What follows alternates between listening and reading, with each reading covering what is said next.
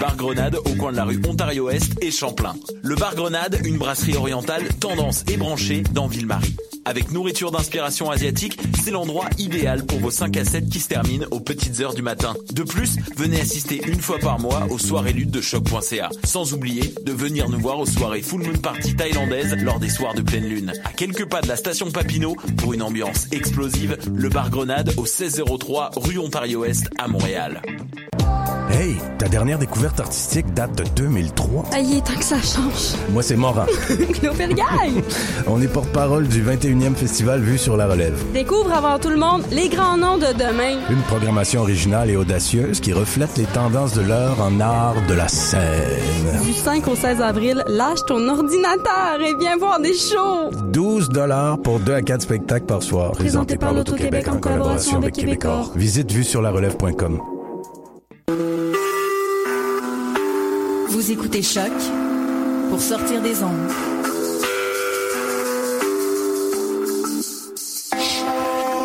Podcast, musique, découverte.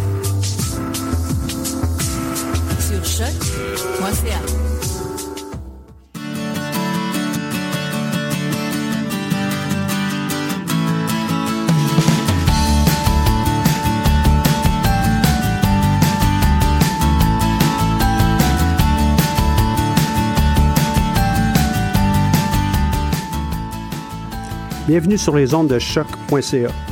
Vous écoutez Tendance entreprendre, une émission qui vise à rendre l'entrepreneuriat plus accessible, notamment en présentant différents parcours de l'UCAM. Des chroniques, des conseils et autres sujets. Cette émission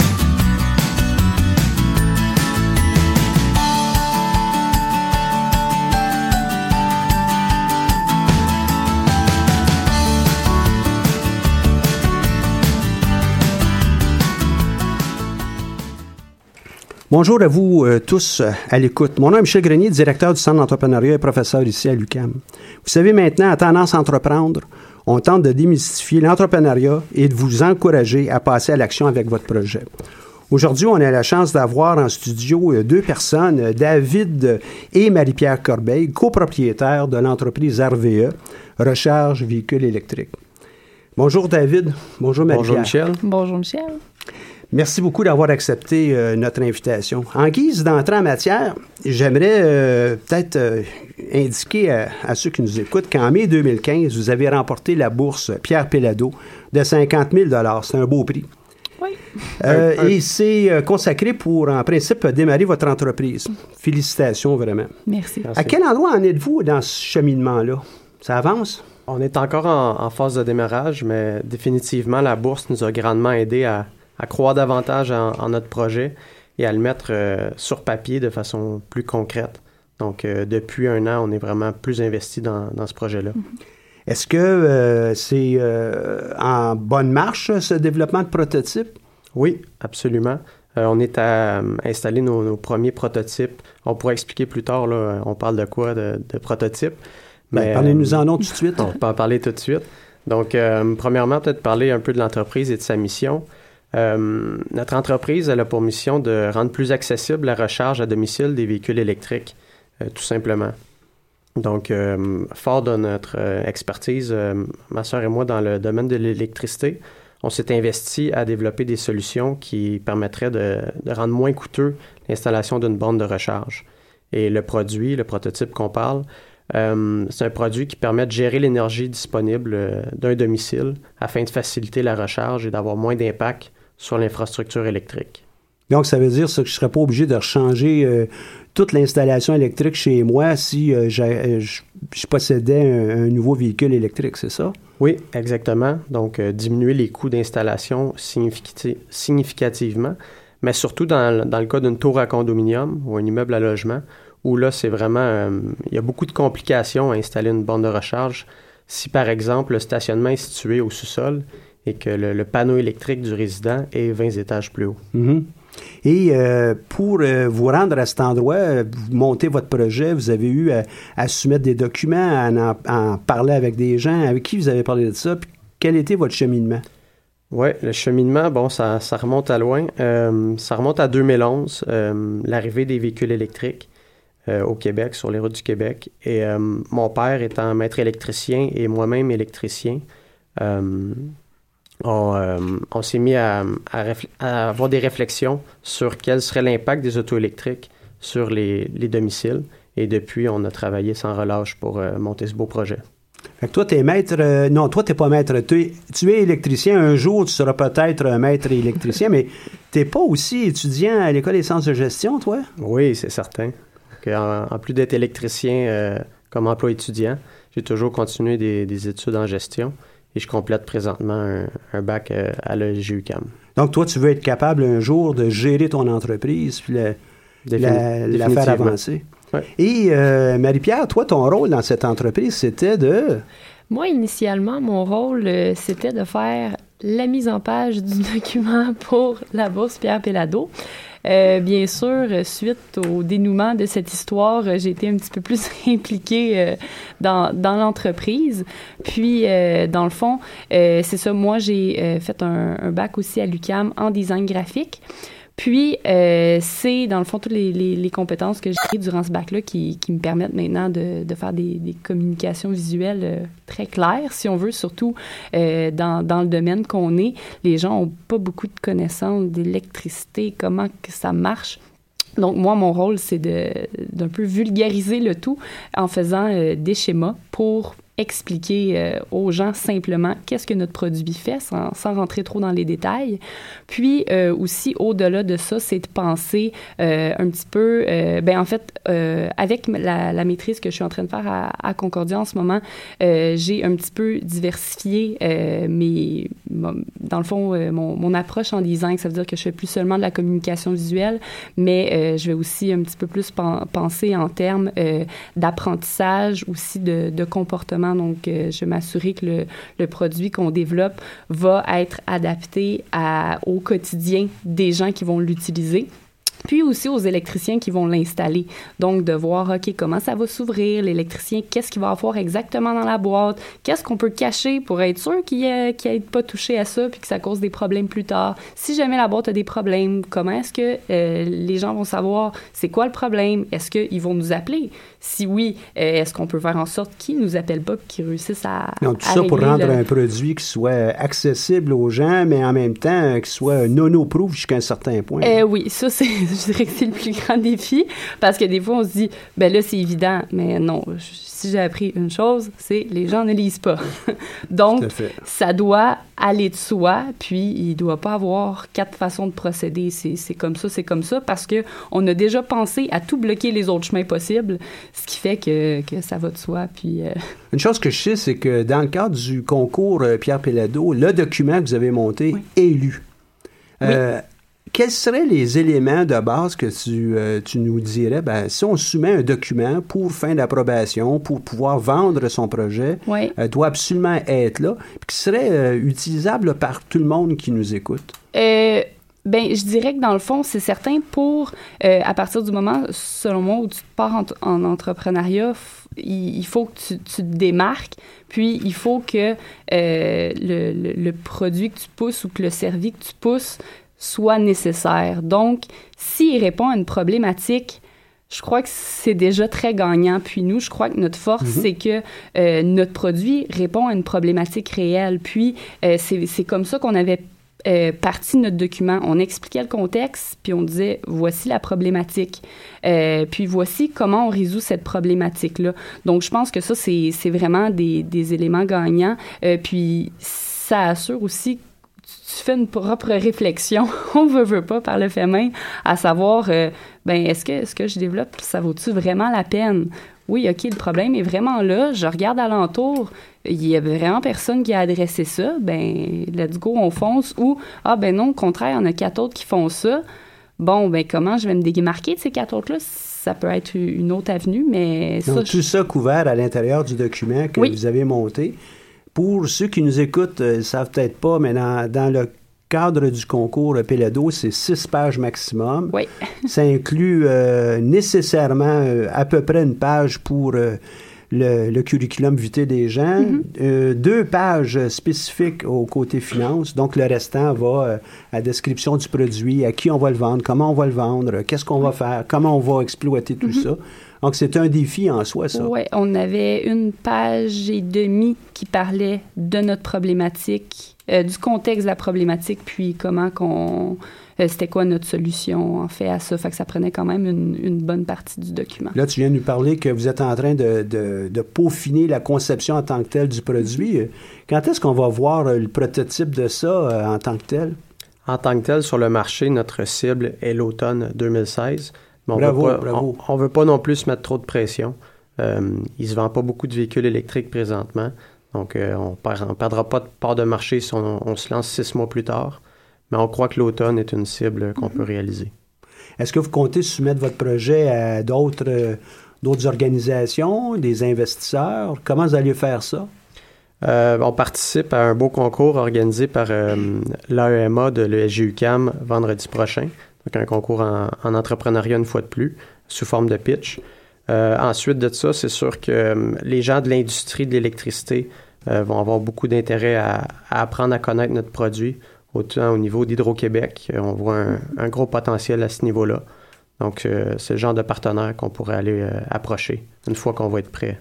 Puis le potentiel, quand tu disais avec, euh, par exemple, Hydro-Québec, c'est le potentiel d'alimenter, c'est clair, c'est le seul fournisseur qu'on peut avoir, mais vous pensez qu'il va y avoir un avenir important pour ça, ces, euh, recharges-là?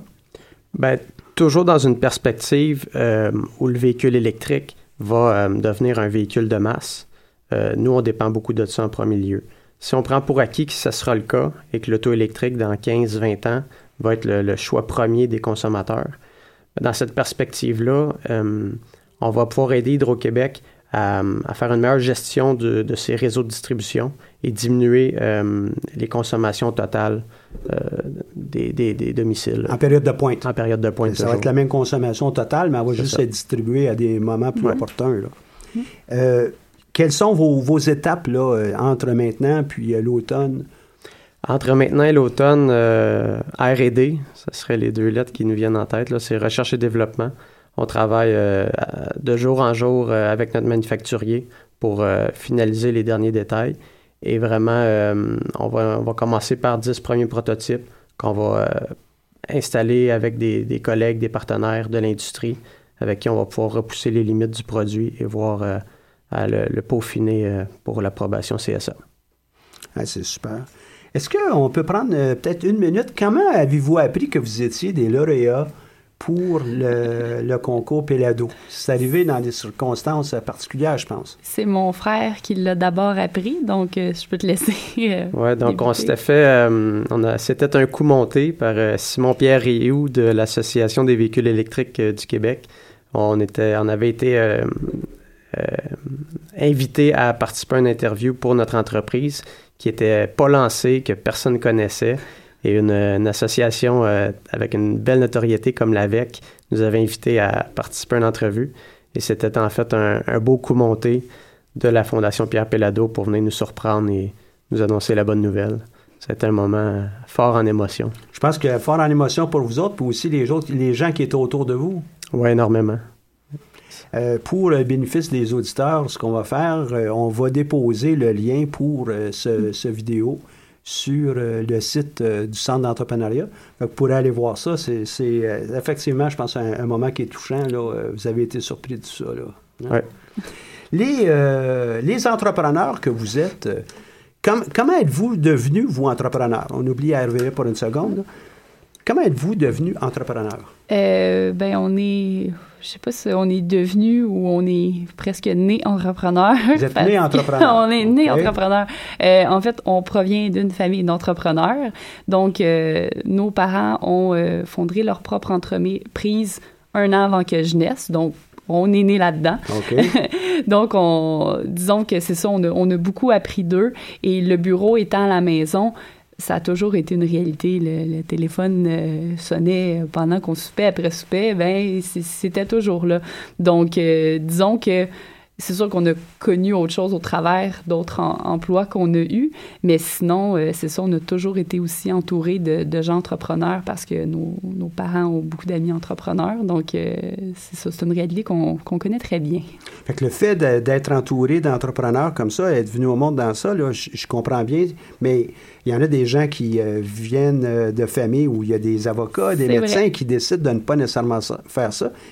Comment êtes-vous devenus, vous, des entrepreneurs? Euh, ben moi, comme je l'ai dit tantôt, c'était pas vraiment prévu. Ça a commencé avec la mise en page du sommaire exécutif pour la bourse Pierre Pellado. Je savais pas trop dans quoi je m'embarquais à ce moment-là. Puis euh, c'est ça, mais finalement, euh, j'en- je regrette aucunement la chose et je remercie mon frère euh, de m'avoir euh, donné cette opportunité-là. Donc peut-être que c'est à lui qu'il Ah, faudrait ben, plutôt poser la question. Vas-y.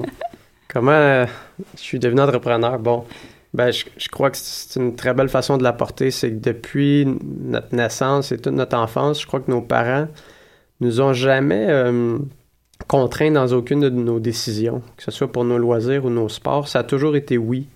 Et euh, je crois qu'on a été habitué à, prendre des libres choix sur le plan personnel et sportif.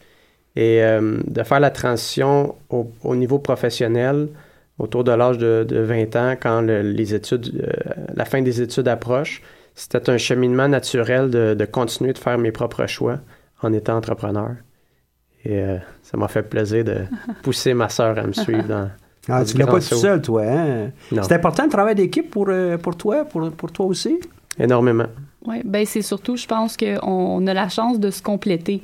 Donc, euh, lui, il a l'expertise du domaine dans lequel est notre entreprise. Il a aussi toute l'expertise de ce qui est euh, plus sciences de la gestion, donc par son cheminement scolaire. Tandis que moi, je suis un petit peu plus au niveau design, donc je vais penser plus un petit peu à la, stratégie, puis à voir, OK, avec l'utilisateur, comment ça va se passer, niveau des communications. Moi, je suis, comme, je suis toujours en train de relire ces textes pour être sûr que les communications sont bonnes. Donc, on, on se pile pas ses pieds, vraiment, on, se complète bien Puis communication, c'est aussi avec euh, les employés, euh, éventuellement, hein, dans, dans le futur, c'est aussi avec les clients, Mhm. les investisseurs, les autres parties prenantes. Euh, Il y en a beaucoup. là. Mhm. Euh, c'est- pas un petit rôle là, dans lequel tu as embarqué. Là, hein? Non, non, ça, je suis consciente. Dans les prochaines années, euh, ben, dans les prochains mois, bon, à l'automne, euh, ça va être lancé. J'imagine qu'on pourrait peut-être se revoir même euh, à la fin de l'automne pour pouvoir parler de, de votre cheminement, là, rendu là. Mais vous allez avoir un paquet d'embûches. Lesquelles vous envisagez entre maintenant et ce moment? Puis, quels sont les moyens que vous mettez de l'avant pour peut-être les... Je crois que euh, Les le stade des embûches, euh, on en a traversé beaucoup. On a ouvert beaucoup de portes sur le, le plan légal. euh, parce que pourquoi notre, notre produit n'est pas en marché présentement ou qu'il n'y a pas de compétiteur direct, c'est que c'était pas nécessairement possible de le faire avec les, les normes en vigueur auparavant. Et on a ouvert les portes nécessaires à, euh, à permettre d'aller de l'avant. Là, au niveau où on est, on est confiant que le produit va répondre à un besoin qui est réel et qui, qui va vraiment aider les gens à acheter des autos électriques euh, dans les régions urbaines. Donc, les embûches, ça va être euh, de, de- de propager la bonne nouvelle et d'aller cogner à d'autres portes. Mais euh, Quelles étaient ces, ces embûches légales que tu dis là, au juridique? Oui, donc, ben, premièrement, au niveau du code électrique, il y avait une, une zone, gri- zone grise importante sur la faisabilité de l'installation d'un tel produit.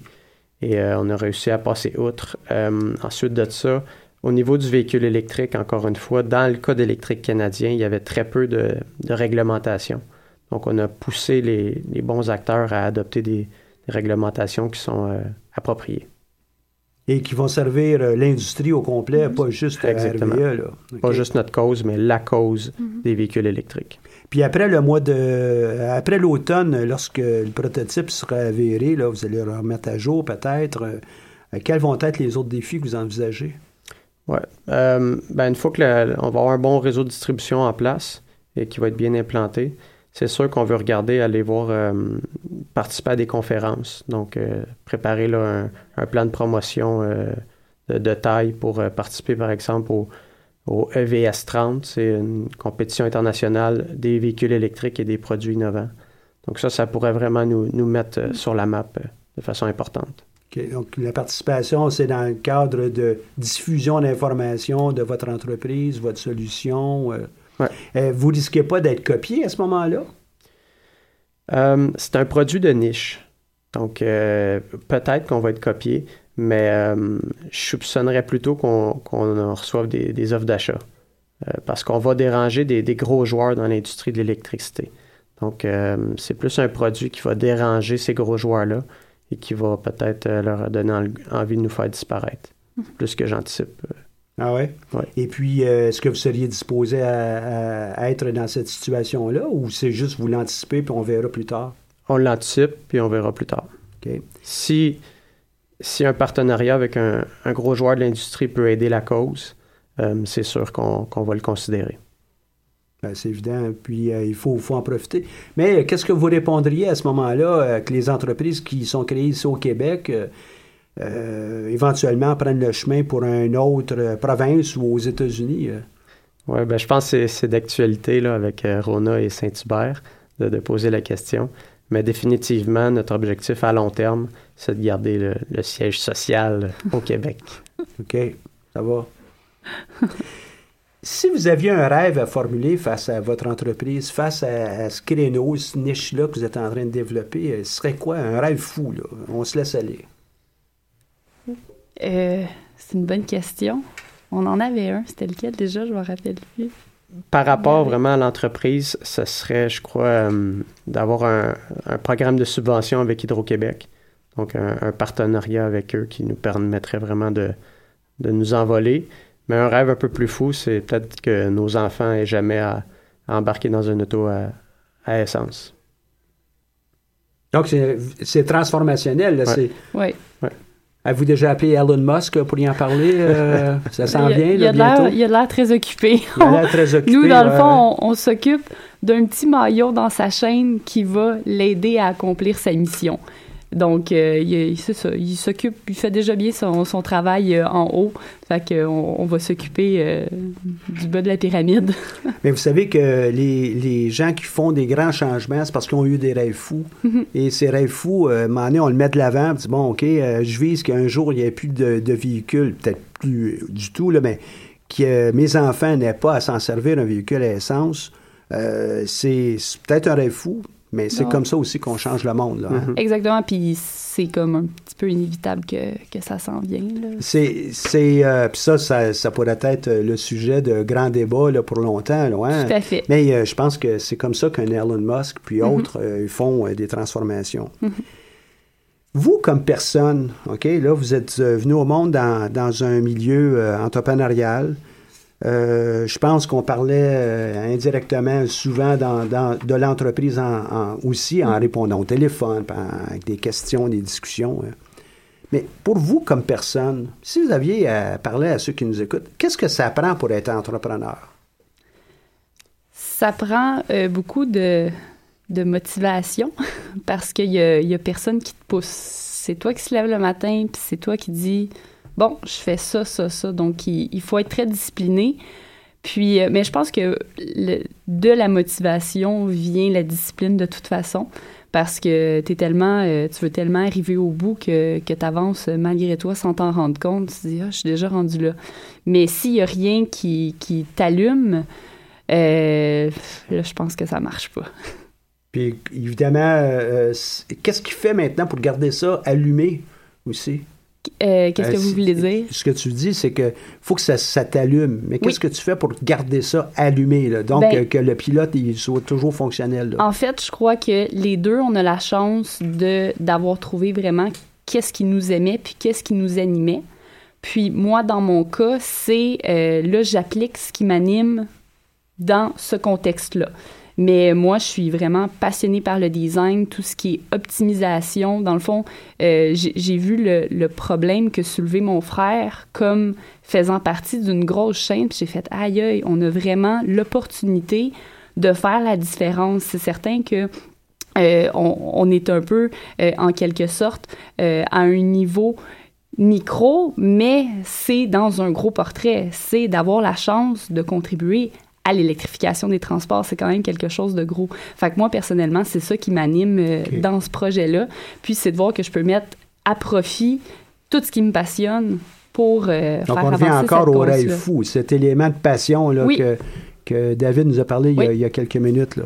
Toi, David, qu'est-ce, qu'est-ce qui est cet élément là, qui, fait bouger l'entrepreneur, là, qui fait devenir entrepreneur? Je crois que ça revient toujours au rêveur. Euh, l'entrepreneur doit être capable de voir le futur, selon moi, pour saisir les opportunités, pour, pour comprendre les phases de marché et d'arriver avec une entreprise au bon moment euh, lorsque le marché est prêt à prendre son envol. Euh, mais d'être optimiste, visionnaire, euh, il y a plein, plein de synonymes qu'on pourrait sortir. Mais je crois que ce qui ressort le plus d'une bonne qualité d'un entrepreneur, c'est quelqu'un qui va lire beaucoup, qui va être attentif à son industrie et qui va être toujours aux avant-plans. Oui, puis comme tu le mentionnes aussi, hein, non seulement il faut être animé, mais il faut aussi aimer ça, mais il faut passer à l'action. Hein.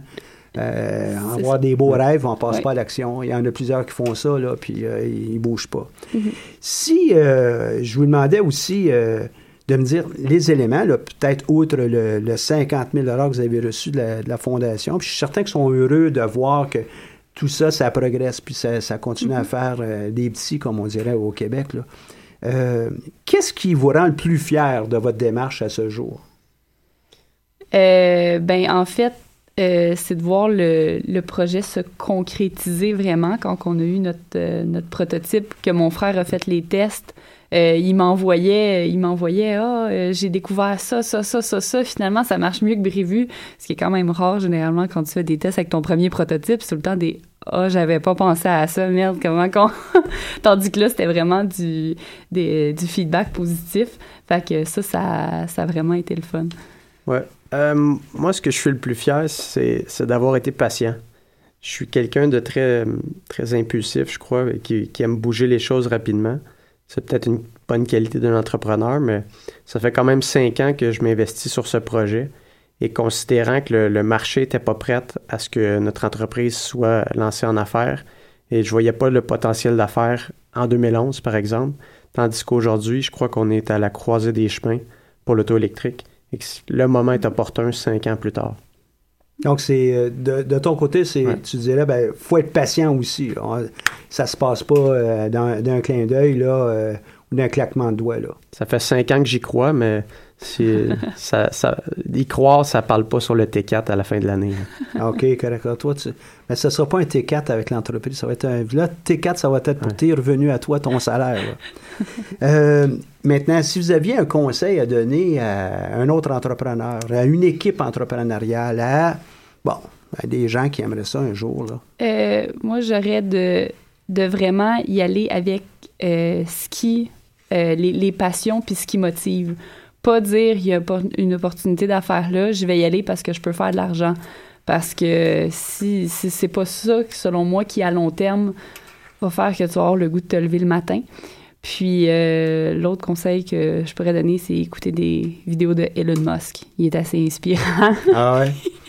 ça, c'est pour ce, ce, domaine-là ou pour tous les domaines? Ah, pour tous les domaines, oui, oui. Non, ça adonne que, euh, ben, Elon Musk, je veux dire, il est autant SpaceX, mhm. solaire, il n'est pas nécessairement seulement dans les véhicules électriques, mais euh, des fois, on, on est comme, ah, puis là, on fait des petites soirées Elon Musk, puis là, on écoute ses vidéos. On est comme, OK, go. S'il était capable de faire ça, on est capable aussi.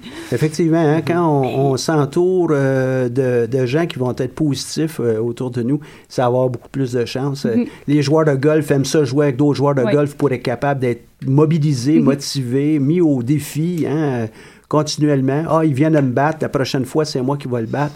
C'est vraiment important, mhm. ce milieu-là. Là. Tout à fait. Très, très. Et je crois que participer à des concours en entrepreneuriat est vraiment un atout clé. Ça permet de nous mettre au, pied du mur, d'aller chercher des ressources comme le centre d'entrepreneuriat de, de l'EGUCAM et d'aller vraiment euh, au-delà de ce qu'on pourrait faire dans un contexte normatif.